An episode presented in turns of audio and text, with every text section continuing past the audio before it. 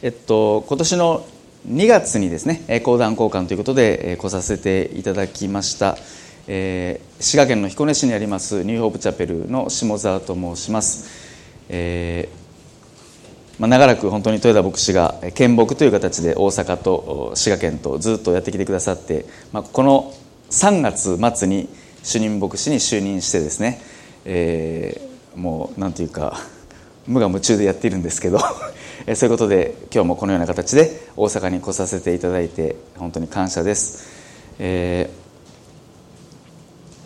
ー、まあこの最近先々週ですかねあの台風とかもありましたし、えー、大変な状況だったんじゃないかなと思うんですけど、まあ、彦根の方もですね教会の屋根がちょっと飛びました。あのカラーベストっていうんですかあれ貼り合わせてるだけなんで何枚か飛びましたしえ近所の教会の方も屋根が飛んでましたね。今ブルーシートかかってましたけど。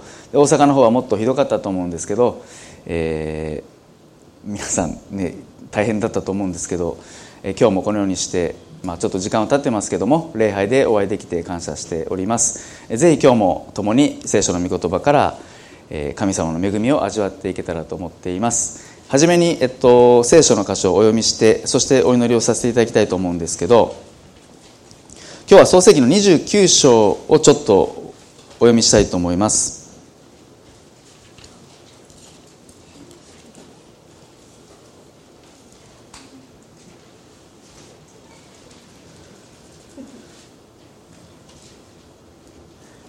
えっと、今日はこの創世記にあるヤコブの物語を追っていくので、えっと、28章29章30章あたりを結構見るんですがはじめに、えっと、29章の15節から20節までをお読みさせていただきたいと思います。創世紀29章の15節から20節。その時ラバンはヤコブに言った。あなたが私の親類だからといってただで私に仕えることもなかろう。どういう報酬が欲しいか言ってください。ラバンには二人の娘があった。姉の名はレア。妹の名はラケルであった。レアの目は弱々しかったがラケルは姿も顔立ちも美しかった。ヤコブはラケルを愛していた。それで私はあなたの下の娘ラケルのために7年間あなたに仕えましょうと言った。するとラバンは娘を他人にやるよりはあなたにあげる方がよい。私のところにとどまっていなさいと言った。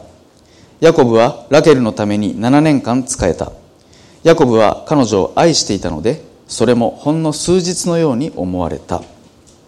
はじめに一言お祈りをさせていただきます。恵みと慈しみに富んだ天の父なる神様感謝いたします。今日9月の第3週の日曜日をこのようにして神の教会において兄弟姉妹と共に迎えられていますこと心より感謝いたします。ここ最近は台風などいろいろなことがありましたけれども神様あなたが私たちが弱さを覚える時苦しみの時共にいてくださって多くの必要を備えまた知恵を与え愛を持って私たちに寄り添い導いてくださっていること心より感謝いたします。今日もこの礼拝のただ中にあって目には見えませんが主が共にいてくださってその御顔を表してくださいますようにお願いいたします。そして生ける神の御言葉によって私たちの心を強め解放し新しくしてくださいますようにお願いいたします。どうぞ初めから終わりまでこの礼拝の中にあって主がその御手の中で私たち一人一人を導きこの礼拝を導き恵みと祝福で満たしてくださいますようにお願いいたします。初めに期待して感謝を持って私たちの愛する主イエス・キリストの尊きお名前によってお祈りいたします。アーメン、えー今年私はあの珍しいことなんですけれども2回海外に行かせていただきました。1月にイスラエルに行かせていただきましたし、まあ、5月には豊田牧師と一緒にアメリカのポートランドとハワイの方に行かせていただきました、まあ、おそらく豊田牧師からいろいろ聞いていらっしゃるんじゃないかなと思うんですけど、えー、私にとってはイスラエルもアメリカもハワイもですね全部初めてだったので本当に、あのー、楽しかったですしこう一日一日があっという間に過ぎていったんですね、まあ、それだけ充実していたんじゃないかなと思うんです。本当に毎日がもうあんなとこ行ってこんなとこ行ってあんなことしてとかですね。もう充実してましたよ。もう一瞬でしたね。で私は、まあ、今日メッセージの後少し触れるんですけどよくこう時間の経過ってことをよく考えるんですね。あの時間の経過ってちょっと難しいんですけどこう時間が過ぎていく。時間が経つってどういうことなのかなっていうよくわからんことを考えるんですけど、まあ、どういうことかというと皆さんもそうだと思うんですけど楽しいって感じる時って本当に一瞬で過ぎ去りますよね。なんでこの楽しい時はもっと続かないんだろうって思うぐらい一瞬ですよ。で例えばこの夏ユースキャンプとかもやりました。あのニューライフでも2泊3日でやってニューホープの方でも2泊3日でやってましたけど、まあ、一瞬ですね、まあ、忙しいんです。やることもいっぱいあるんですがまああの40過ぎたおじさんがですね若い子たちと一緒に楽しんでると、まあ、一瞬で過ぎ去りますね。まあなんか本当に楽しいなって思ってたんですけどまあ本当に楽しいこととかまあ牧師がこんなこと言っていいのか遊んでる時とかですね本当に一瞬で過ぎていきますよね。また例えば子育てをしていても今私の娘は小学校6年生です、まあ、来週次の土曜日が運動会なので、まあ、運動会の練習とか、まあ、6年生なんで組体操やるんですけど時々組体操の相手サボテンとかこうやってやってるんですけどあの、まあ、相手をしてるんですけどまあ、だんだん6年生になってですね、まあ、大人びたことを言うようになってきましたね、まあ、大人びたことっていうのはあのいい言い方をしてるんですけど、まあ、生意気なことを言うようになってきました。で私の感覚としてはつい最近までこれぐらいだったのね。で言葉もちゃんと喋れないような子供だったのがまあなんかもうなんていうかまともに喋ってこようとするわけです子供が、まあ、ですから、まあ、子供の成長ということも早いなって思うわけですよね。この前まであんたこれぐらいだったでしょとかこれぐらいだったでしょとか思うんですけど、まあ、すごく早いなというふうに思うわけです。で今日今お読みした聖書の箇所で、まあ、ヤコブに関する話ですけどここにもですねとても興味深い時間の経過が描かれていますよね。でそれは結婚に関わるところです。ヤコブはラケルのために7年間仕えた。ヤコブは彼女を愛していたのでそれもほんの数日のように思えた。って私はもうここばっかとこうね いくら好きな人がいるからといってですね7年間が数日のように思えるって皆さんそういう体験したことあるでしょうか？まあ私もうんですね7年間使えてその7年が数日ってまあ分かるような分からないようなっていう、まあ、微妙な感じなんですけどまあ、今日このヤコブの話を見ていきたいんですね。ヤコブは旅を続ける中で、奇跡的にいとこであるラケルと出会ったわけです。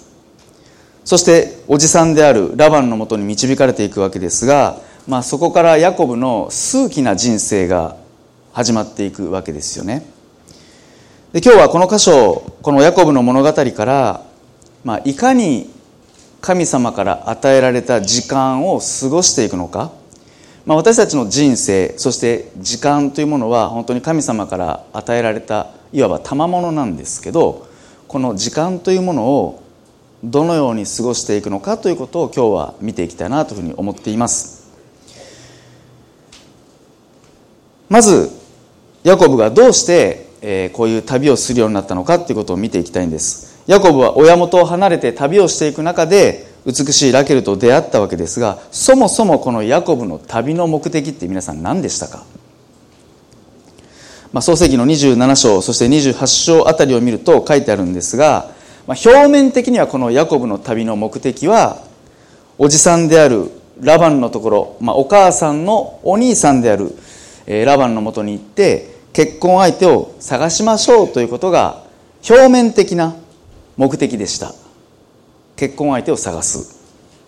この辺の地元今当時住んでいた地元の人じゃなくて親の故郷であるところまで行って結婚相手を探しなさいということが目的だったわけですよね。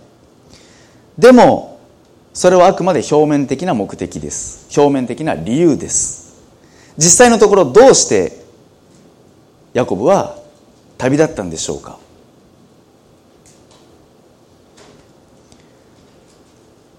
実際的にはお兄さんであるエサウを恐れて逃げ出したわけですよね。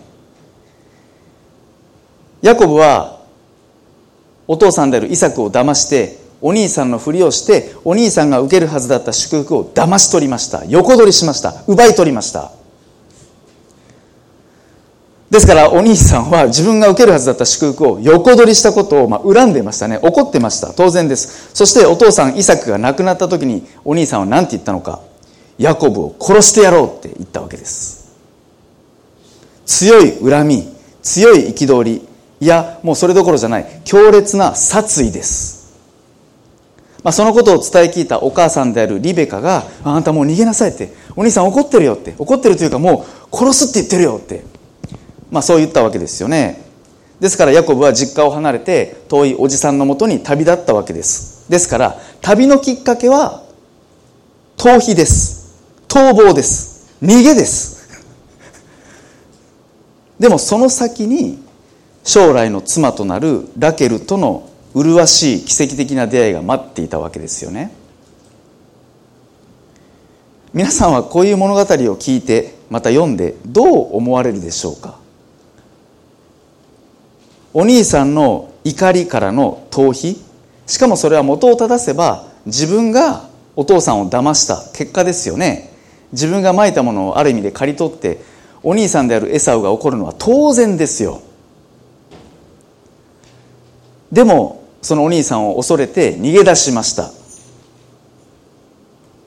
なかなか微妙な始まりですよねこのヤコブの旅は。本当はヤコブはお兄さんと向き合う必要があったんじゃないでしょうか。でもそれを恐れて逃げ出したわけです。自分が本来直面しなければならない問題から逃げ出して旅立っていった。結構微妙ですよね。あまり褒められた話ではない。でも神様はそんなヤコブを見捨てなかったわけですね、まあ、これが今日のポイントです。神様はそんなヤコブを見捨てなかったんですね。問題から逃げること現実から逃げることが時として有益であるようなことが人生にはあります。ヤコブはお兄さんエサウと本当に向き合う必要が本当はあったんですけれどもお母さんの進言もあり逃げ出しました。でもそれでも素晴らしい出会いが備えられていたんですよね。大切なことは逃げることがいいとか悪いとかそういうことじゃなくて、まあ、逃げ出したとしてもそのような時をどのように過ごすのかということです、まあ、時間の過ごし方人生の過ごし方ということですよね。逃げ出して無益な時間を過ごすことは問題かもしれません。いやでも聖書を見るならば例えば法と息子を見てもそうですけど逃げ出して無駄だと思えるような時間を過ごしたとしてもそれでも神様の愛と恵みの見ては私たちに伸ばされてますね。ですから逃げ出す問題から直面しないで現実逃避のように逃げ出すってまあ一般的にはあまり良くない展開です。でもそれでも神様はヤコブを見捨てずむしろ祝福を備えていてくださった。大切なことはそのような逃げ出してしまうような時にそして逃げ出した先で精一杯過ごすということですね。神様を見上げながら自分ができることを精一杯やっていく。今日第1番目のポイントは精一杯過ごすということですね。特に大きなことをしようとかそういうことじゃなくてもう本当にただただ精一杯過ごしていく。精一杯生きていくと言ってもいい。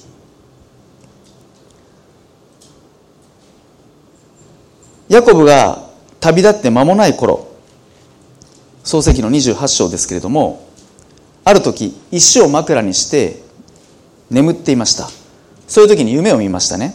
皆さんもよくご存知だと思います。天に届くはしごがあって天使がそこを降りたり登ったりしていた。そしてそのような夢の中で神様はヤコブに語ったんです。ヤコブとその子孫を祝福すること。地上のすべての民族がヤコブとその子孫によって祝福されるということを夢の中で神様は約束してくださいました。そして神様はさらにヤコブのことを決して捨てない。あなたに約束したことを成し遂げるまで決してあなたを捨てないって。神様は力強くヤコブに語られましたね。この場所がベテルです。ベテル。ヤコブは確かに逃げ出しました。お兄さんから逃げ出し自分が直面すべき問題から逃げ出しました。現実から逃げ出しました。でもそんなヤコブに神様は夢を通して語ってくださいました。励ましてくださいました。その神様の言葉を神様の約束をヤコブは受け取ったんです。この創世紀28章のベテルでの夢を通してヤコブの旅はそしてヤコブの人生は変わりましたね。問題から逃げ出しました。お兄さん騙してお父さん騙してて結構ひどい男です彼は。でもこのヤコブ、ね、ベテルでの夢を通して神様から語られた。こんなひどい自分でも神様は見捨てずにむしろ祝福してくださっている。そのことをヤコブは受け止めたんですね。彼の旅はただの現実逃避から問題の逃げから神様を意識し神様と共に歩む意義ある旅へと変えられていったんですね。皆さんなんとなく旅をすることと神を意識しながら日々精一杯暮らしていくことって明らかに違いますよね。なんとなくぼーっと何も考えずに生きているそんな人はいないと思うんですけどそれと毎日いろんなことを考えながら生きていくことってもちろん違います。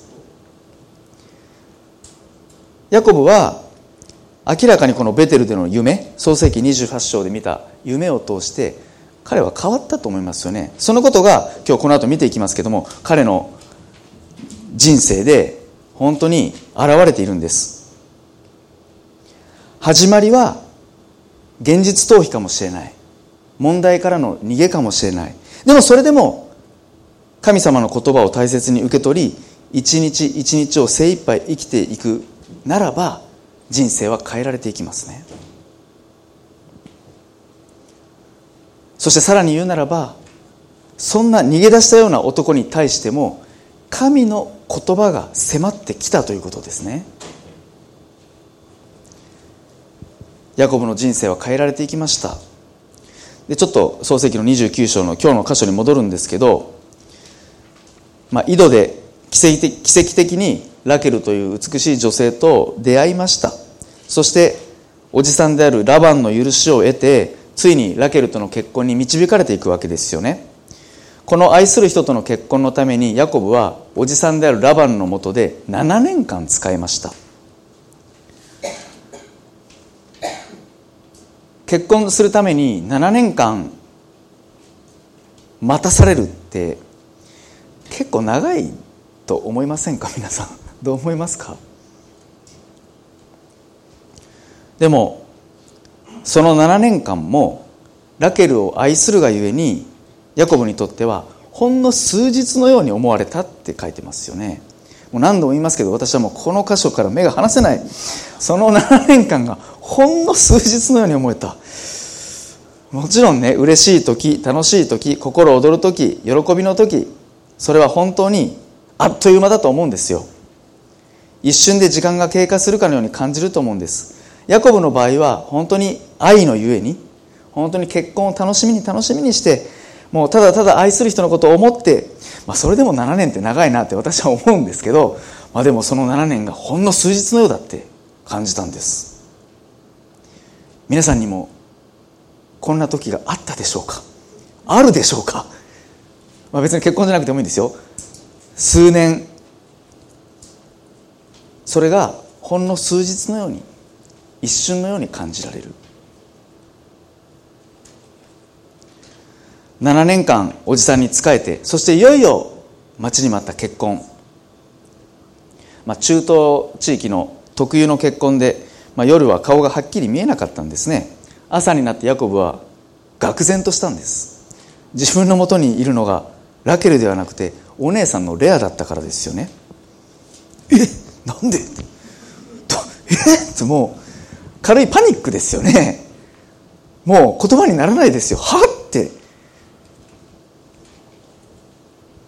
でもこの29章の25節を見ると分かるんですけど、まあ、ヤコブは冷静でしたね。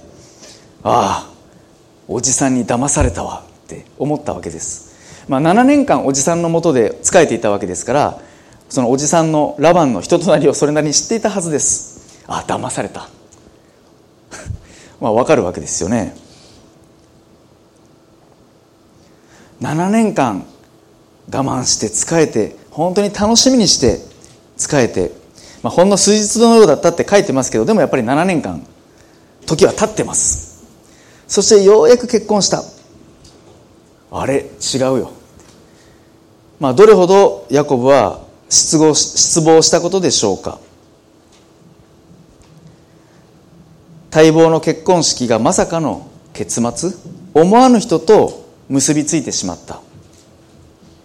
一応このレアとの婚礼の週を過ごした後にまあラケルとの結婚も認めますってことを言われたんですがでもその条件としてもう7年間使いなさいってもうとんでもない条件を出されたわけですよね。もうすでに7年間使えてるのにプラス7年。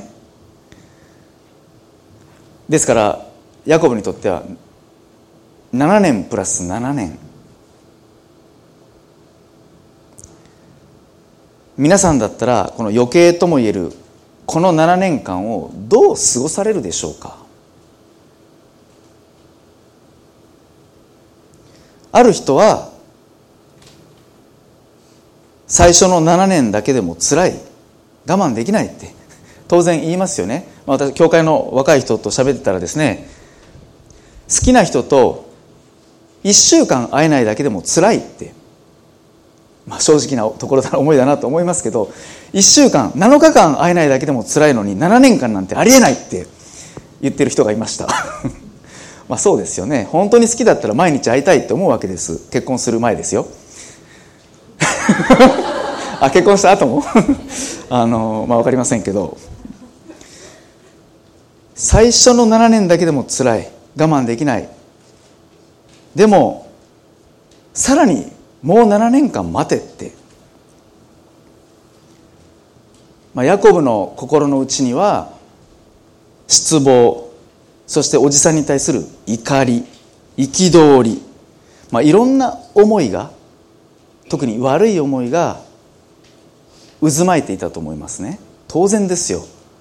7年間も一生懸命仕えたのに何勝手に約束破ってるんですかって。なんで騙すんですかって。ひどいじゃないですかって、まあ、思いますよね。でもそれでもヤコブはラバンにもう7年間仕えたわけです、まあ、恐ろしく従順です。不当とも思えるようなこのような扱いを受けてそれでもヤコブはおじさんに仕えることができましたね。皆さん先ほど創世紀28章のベテルでの夢を見て彼の人生は変えられたっていうことを言いましたけども、まあ、この辺りにもヤコブのこの人間的な成長が描かれていると思うんですよね。皆さんもともとヤコブは、まあ、なんかもうヤコブの悪口を言っているような感じで申し訳ないんですけど、まあ、父を騙し兄を騙しそして問題から逃げ出すような人でした。でもここではおじさんに7年使えてさらにもう7年間使えてますね。まあへりくだることそして従順ということを忠実に働くっていうこといろんなことを彼は学んでいったんじゃないかなと思いますね。やっぱりベテルで見た神様からの励まし神様の言葉はヤコブの心を変えていますよ。明らかに。普通こんな7年プラス7年皆さんどうですか、まあ、私だったら我慢できません。でこんな講談で偉そうに言うことじゃないですけど自信はない。あすごいなと思います本当に人間的には。よくぞ7年プラス7年使えることはできたなって思いますよね。彼は本当に悪い思いが湧いてきたと思います。失望しました。許せない思い。怒り憤り。でもそのような悪い思いが渦巻く中でその悪しき思いに支配されることなく精一杯働いたんです。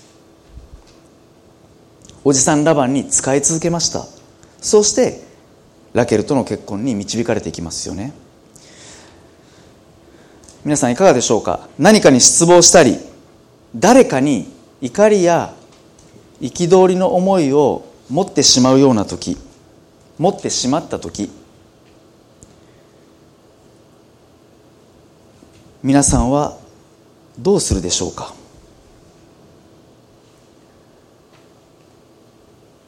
悪い心闇の心の支配を許してしまうでしょうか？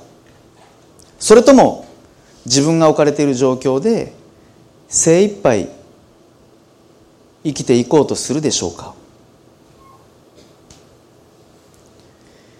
精一杯生きるということは精一杯過ごすということはその時の自分にできることをしっかりとやるということですよね。自分の持てる力与えられた賜物を十分に用いるということです。彼は7年プラス7年間おじさんのもとで使いました。彼のやったことは基本的には家畜の世話です。特に素晴らしい立派な大きなことを成し遂げたという感じではないですね。おじさんのもとで、まあ、ある意味下働きです。基本的には家畜という財産の管理です。でも彼はそれを精一杯やり続けたんですね。ですからそのヤコブが精一杯働いたことの表れが創世紀の30章に行くと明らかになってますね。でそれがヤコブとラバンの家畜のお話なんです。ヤコブは一生懸命おじさんのもとで仕えていました。で何をしたかというと今も言いましたがおじさんの財産である家畜の管理ですよね。お世話ですよね。そして創世紀の30章の30節を皆さんちょっと見てもらえますか？創世紀の30章30節を見ると分かりますけどヤコブがこういうことを言ってますね。私が来る前にはわずかだったのが増えて多くなりましたって言ってます。ヤコブがおじさんの家畜のお世話をしていく中でどんどんどんどん家畜が増えていったんですね。ヤコブは明らかに7年プラス7年の時間を無駄に過ごしてないですよ。本当に精一杯精一杯働いてましたね。で興味深いことが30章の後半に書いてます。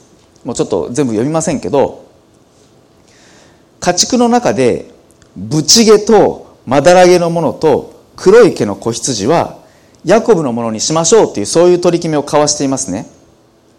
そして家畜を仕分けて購買させていくんですけどもヤコブの取り分となる家畜ばかりがどんどんどんどん生まれていくんですよ。増えていくんですよ。そしてさらに言うならばヤコブの取り分となる家畜の方がどんどんどんどん強いものになっていく。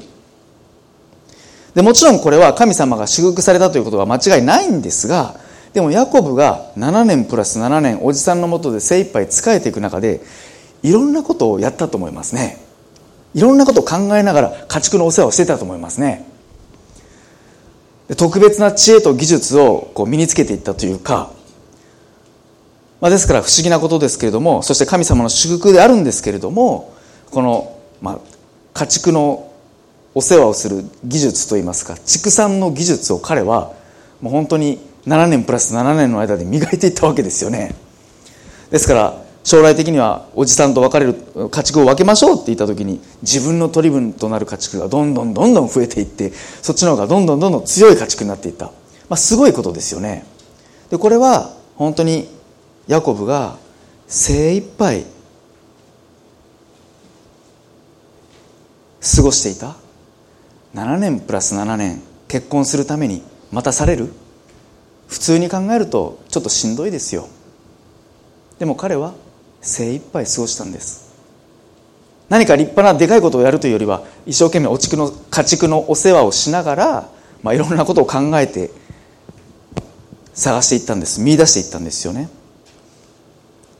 今日まず前半のポイントは私たちは問題から逃げ出してしまったりあるいは失望してしまうような時悪い思いが心の中に湧いてくるいろんなことが起こります。でもそれでも精一杯過ごしていくということ。精一杯過ごす。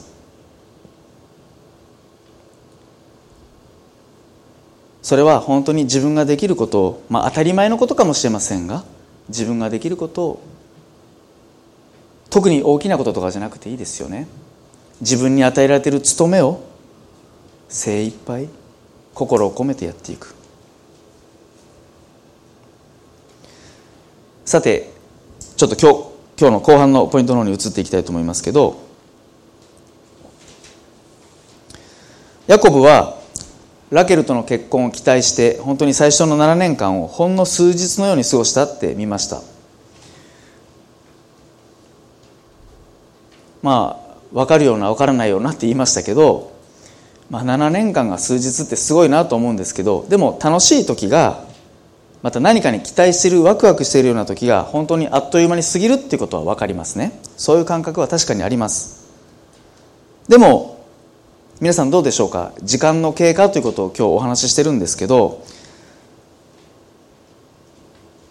時間があっという間に過ぎ去っていくというそういう感覚は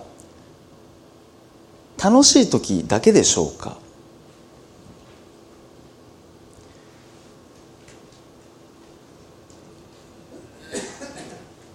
結構苦しみの時もあっという間に過ぎ去るということがあるんじゃないでしょうか。苦しみのただ中に苦しみのその真っ最中は本当につらいですよね。なんでこんなことが起こるんだってなんでこんな苦しい時間があってもちろん思います。ところがその時をくぐり抜けた後の感覚はやっぱり楽しい時とそんなに変わらないんじゃないかなと思いますね。皆さんどうでしょうか？苦しみの時も実は結構、まあ、あっという間っていうことが、まあ、ありうるわけですよね。まあ、私は中学生の頃サッカー部に入っていてサッカーしてたんですね。今でもサッカー好きで教会の人たちとフットサルをしたりしてるんですけど、まあ、その中学生のサッカー部の部活がですね、まあ、ちょっとちっちゃい話で恐縮なんですけどサッカー部の部活の練習がですね、まあ、結構当時私にとってストレスでした。でそれはそのサッカー部の先生が結構怖いというかひどい先生だったんですね。まあ体育の先生だったんですけどもう常にサングラスをかけてもうひげを生やしてもうこうやってやってる先生でしたね。そして練習中いつも怒鳴ってました。でどう怒鳴るのか。まあちょっとこの講談から言うのもちょっとはばかられるんですけどもうミスをした人に対してですね死んじまえって死んでしまえって。大きい声で怒鳴る先生でしたね、まあ、もちろん私もめっちゃ死ね死ねって言われましたけどみんな言われてましたね。もうそのサッカーの練習しててですよ、まあ、試合中もそうですけど練習中にミスして僕ら死んだらどうするんだって思うんですけど平気でそういうことを怒鳴り散らす先生でしてもうストレスでした。失敗が許されないのかという。ですから私は当時中2中3の頃ですけどもう本当にサッカーの練習部活の練習が嫌で嫌で、まあ、でも真面目だったんで毎日行ってたんですね。でも嫌で嫌でしょうがない。でどうしたのか。この嫌な時間が早く過ぎ去るようにって。そうだな20年ぐらいタイムスリップしろって私は願ったんですよ、まあ、当時クリスチャンじゃないんですけど祈りました。名も知らぬ神に。この20年もうこんな部活は嫌だって。もう20年後ぐらいだったら人生楽になってるかなと思ったんでしょうね。20年ぐらいタイムしろタイムスリップしろって。願ったんですよ。しょうもないことをやってるんですけど。でね今振り返った時にタイムスリップしてるんですよ。わかります？この感覚。その15歳ぐらいの時にもうこの嫌な時間が早く過ぎ去れて20年早く一瞬で過ぎ去れって祈ったことを昨日のように、まあ、若干持ってますけど昨日のことのようになんとなく思えてますよね。あ本当に過ぎさ20年過ぎ去ったなってそういう感覚がありますよ。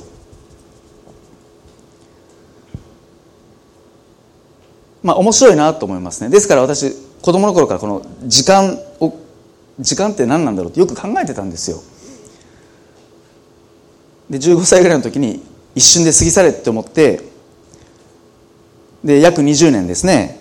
当時中学生でしたから高校受験がありました大学受験がありました。教会に導かれてクリスチャンになりました。就職しました。献身しました。結婚しました。子供ができました。いろんなことが本当に起こりました。でも本当に一瞬だった。っていう感覚もあります。そうですよね、まあ、私が言ってること分かってくださると思うんですけどいろんなことが人生に起こります。20年あれば。でもあ一瞬だったな。っていう感覚もまたあります。それは楽しい時だけじゃない。苦しみの時悩みの時も今振り返るとあ一瞬だったなって時間って面白いなって思うんですね。でそれがあ本当に苦しみの時間が一瞬で過ぎ去ったっていうことだけであるならばしょうもない話なんですけど まあ、クリスチャンとなった今私がもう一つ言えることがありますね。それはその過去の苦しみの時に悩みの中に実はイエス様が一緒にいてくださったんだ。当時は分からなかったけど知らなかったけど今振り返るとあイエス様があの死んでしまえって言われてふふって思ってたあの時にあイエス様いたんだって私には見えてなかったけど。まあそういうことが今だから分かりますね。もちろん私が中学生の時ってクリスチャンじゃないです。信仰を持ってないです。でも私が気づいてなかったけどその時にあイエス様いてくださったなって分かるんです。私が苦しんでいたその場所に部活のしんどい時にあるいは人間関係で悩んでいた時にあイエス様はそこにいてくださったんだって。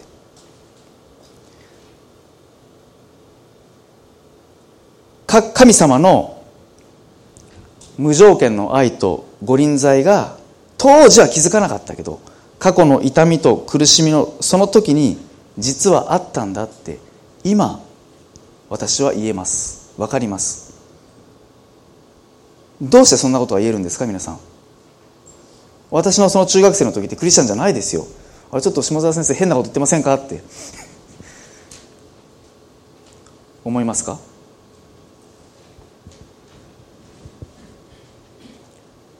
どうしてまだクリスチャンにもなっていない。イエス様のことを知らない。あの苦しみの時にあイエス様がいてくださったんだって今私が声を大にして言えるのか。それは私が実際救われて今ここにいるからです。全問答のようですか？まあエペソの一章の御言葉ノートに入れてるんですけど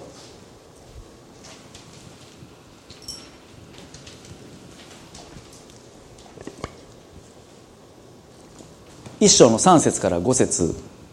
まあ、有名な箇所ですよね。私たちの主イエス・キリストの父なる神が褒めたたえられますように。神はキリストにあって天にあるすべての霊的祝福をもって私たちを祝福してくださいました。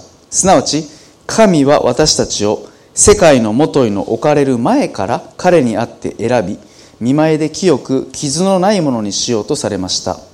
神は身胸と御心のままに私たちをイエス・キリストによってご自分の子にしようと愛を持ってあらかじめ定めておられました。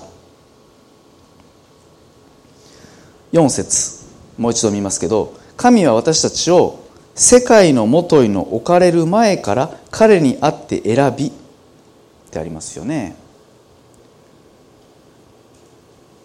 だから私たちの人間的な感覚特に時間の経過という感覚の中ではえまだクリスチャンになっていないイエス様のことも知らない中学生の時にイエス様が共にいてくださるなんておかしいんじゃないかっていうような気はします。でも時間を支配しておられる神様にとってそこは問題じゃないわけですよね。むしろ世界のもとに置かれる前からつまり世界ができる前からもうあなたのこと知ってたよって。あなたのことを選んでたよって。それが聖書のメッセージですよね。で今日あのヤコブの物語を見てますけどこのメッセージの後半イザヤの44章もちょっと見たいんです。でこのイザヤ書の44章はイスラエルであるヤコブに対するメッセージですね。創世創世紀のヤコブの物語を思いながらこのイザヤの44章を見るとすごく励まされるんですけどイザヤの44章の、まあ、一節を見ます。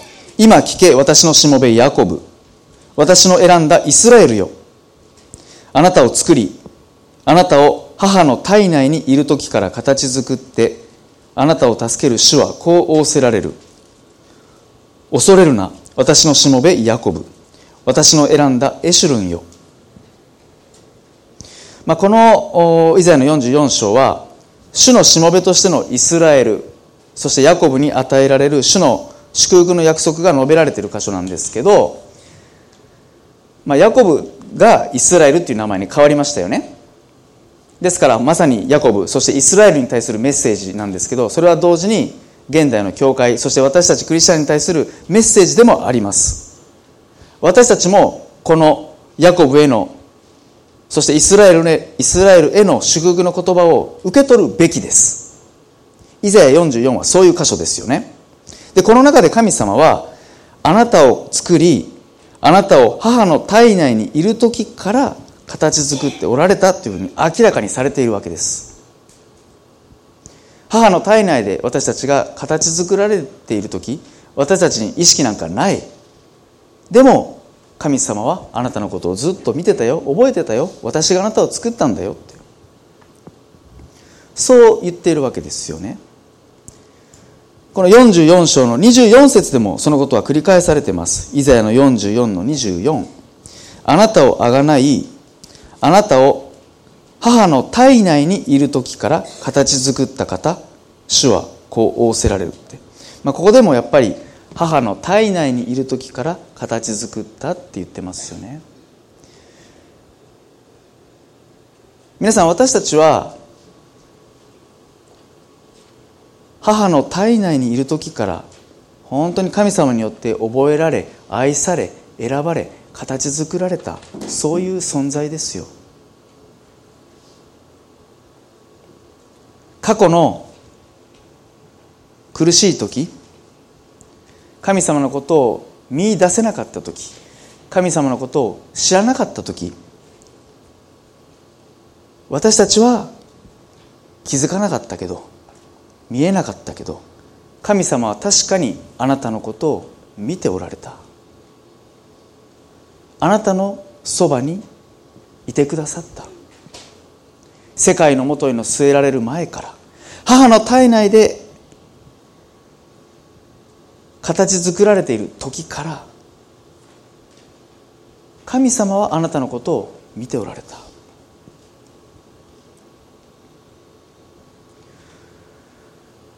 自分とは記憶であるという言葉があるそうです。自分とは記憶である。まあ確かにそうだなと思いますよね。今の私を私たらしめているのは、まあ、やっぱり記憶ですよね。時々記憶喪失というネタで、まあ、テレビとかあのドラマとか映画とかあると思うんですけどもし私たちが記憶を失いなる失うならば私たちは自分自身のアイデンティティを失いますよね。私は何者なのかって全く分からなくなるわけです。記憶ってそういうものですよね。過去から現在への記憶が今の自分の理解につながっているわけです。そして辛く苦しい記憶は将来の私たちの決断とか選択に不安をもたらします。逆に幸せな楽しい記憶は希望になりますよね。でも同時に私たちの思いはいろいろと移ろいやすく愛し愛された記憶さえも忘却の彼方に忘れられていくことさえあり得るわけです。自分の罪に苛まれ何らかの理由で自分を責め続ける場合もあります、まあ、傷つき苦しんだ過去に捉えられてるわけですよね、まあ、キリスト教の牧師をしていると、まあ、普段教会にいると、まあ、いろんな人が来ますね。時にはノンクリスチャンの方も来られますがちょっと牧師さんいいですかって。やっぱりね過去の何かに本当にとらわれてる人また自分を責めてる人が結構いますよね。クリスチャンの方でもそうです。若い人と関わ喋っていても関わっていてもなんかすごく自分を責めてる。過去の何か痛みに引きずられている縛られている人は本当にたくさんいます。それは牧師をしていて感じる感覚ですよね。実感ですよね。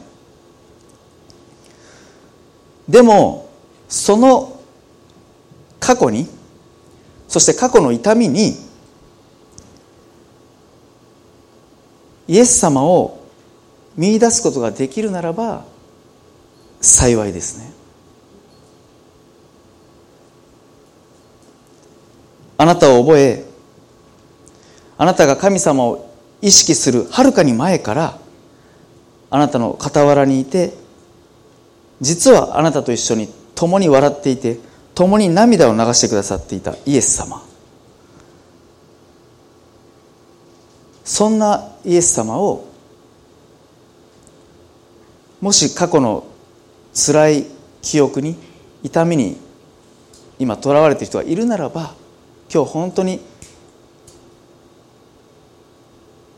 そんな痛かったあなたの隣にイエス様がいたということを今日信仰によって見出してほしいなと思います。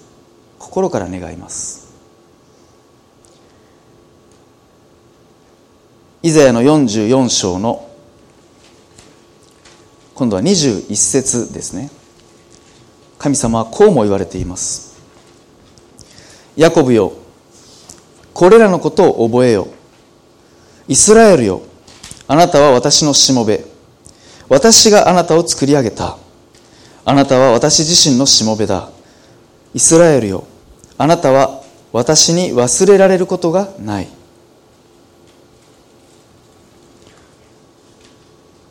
あなたは私に忘れられることがない。天地を作られ私たち一人一人を創造されたお方は私たちの全てをご存知でいながら同時に私たちの罪を許し永遠の愛の中に覚えていてくださっています。あなたは私に忘れられることがない。翻って私たちは神様のことを結構忘れます。ガクッと忘れる。牧師がこんなことを言っていいのかって感じですけど神様のことをなんか忘れてしまう。でも神様は言われますね。あなたは私に忘れられることはない。髪の毛の数さえ知っておられるお方ですから当然私たちのことを忘れるはずはないですよね。それは今の私だけじゃない。過去の本当に苦しかった痛みの時もそして将来にわたっても神様言われるんですね。あなたは私に忘れられることがない。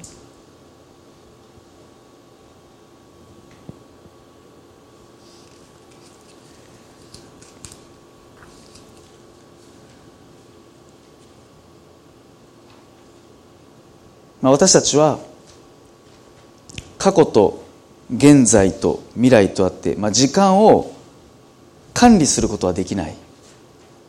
でもイエス様によってこの過去と現在と未来この時間をつないでいくことができますね。スタンリー・ハワワスという人は時間に輪郭が与えられていく道が希望であるっていうふうに言いました。時間に輪郭が与えられていく道が希望である。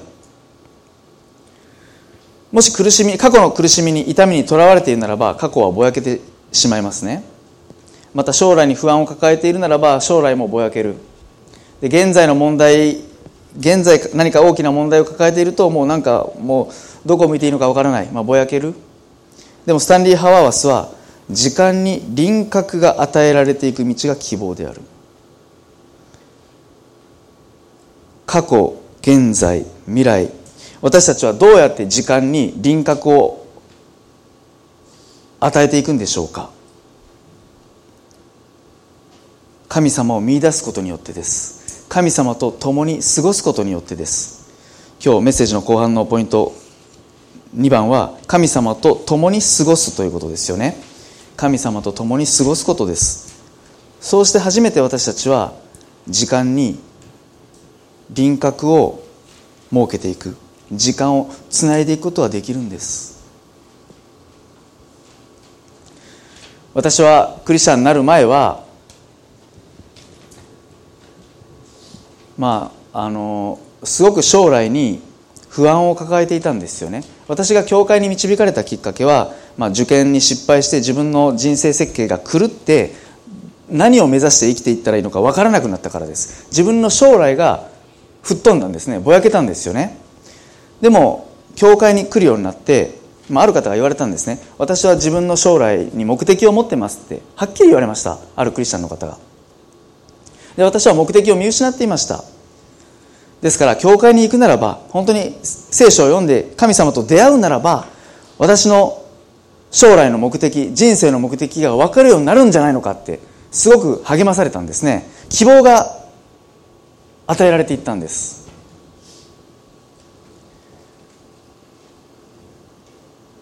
苦しみやあるいはいろんな出来事を通して本当に私たちの人生の輪郭がぼやけることってあると思いますね。でも本当に神様を見出し神様と共に過ごしていく時にヤコブのように私たちの人生は変えられていきます。ですから私たちはこの人生においてまあ当たり前のことと言ってしまえばそれまでなんですけど神様と共に過ごすということを本当に大切にしたい。私たちのことを母の体内にいる時からいや世界の元へが据えられる前から覚えていてくださったお方が共にいてくださる。あなたは私に忘れられることがないって語り続けてくださっている。もちろん人生において受け入れがたい苦しみや痛みを体験することもあります。今日最初のポイントで申し上げた精一杯生きていくことって言いましたけどいやもう精一杯生きることさえできない。それぐらい弱り果て倒れてしまうこともまああるわけです。精一杯って言われるけどそんな力も気力も湧いてこないんですよって言われたことあります？私も牧師として。でもまあ、それが私たちの生身の姿ですよね。でもその上で神様と共に過ごすということを本当に私たちは覚えたいんです。弱り果て倒れている時精一杯何かをするとかもう何もできない。でもそれでもその弱って倒れているその傍らに神様が共にいてくださることを私たちは見出していきたい。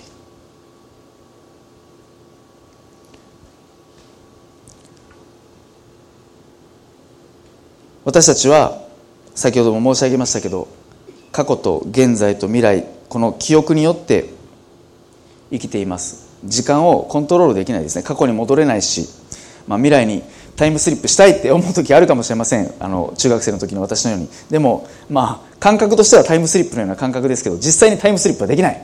管理はできない。でも私たちには神様と共に歩むということができます。許されています。神に愛されている神の子供としてただただ歩んでいく。これは本当に素晴らしい歩みですよ。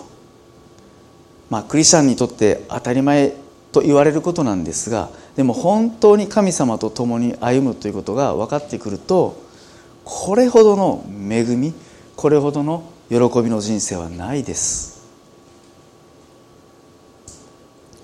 どうしてヤコブが7年プラス7年もの月日をおじさんのもとで過ごすことができたんでしょうか？どう考えても割に合わないというかひどい仕打ちです。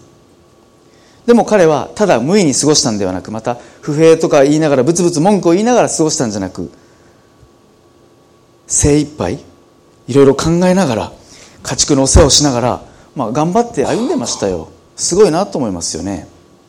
でもそれは、まあ、精一杯過ごしたということと同時にさらに言うならば本当に神様と共に過ごしていたんです。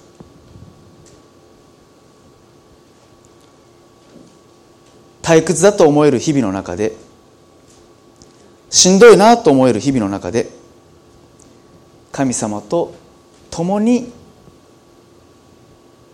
過ごしているという喜びを感じられるなら幸いです。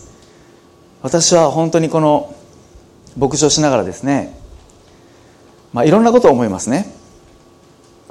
あれもしたいしこれもしたいしあれもしなければいけないしこれもしなければいけないとかですね。あ眠たいなとかですね。もうなんか いろんなことが昨日も夕方教会で昼寝昼寝じゃないです夕方寝てました。もうしんどくて。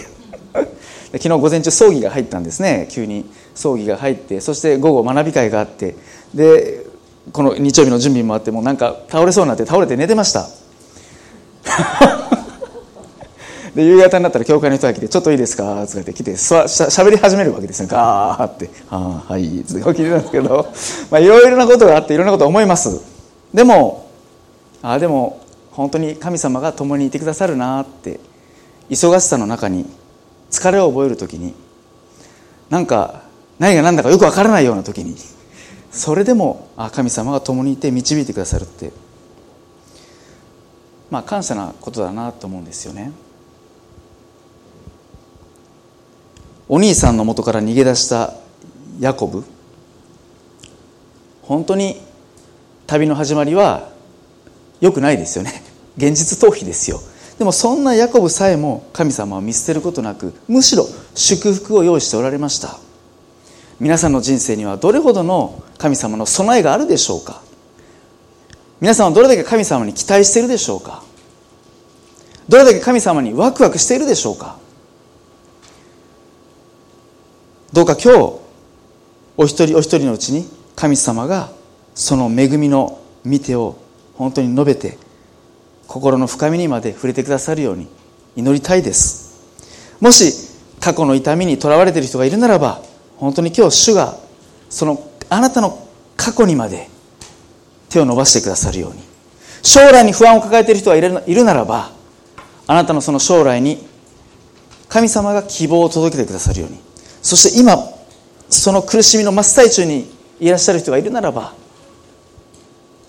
共にいてくださるイエス様に目が開かれていくように。最後にお祈りをさせていただきます。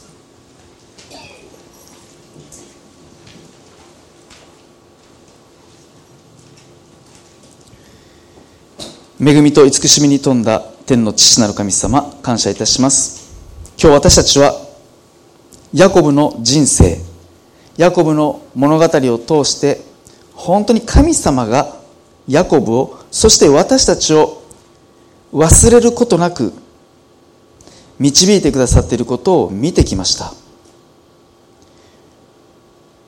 そもそもヤコブはお父さんを騙しお兄さんの祝福を奪い取った。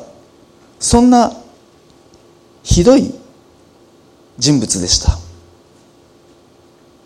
そして怒り狂うお兄さんと向き合うことなく逃げ出しました。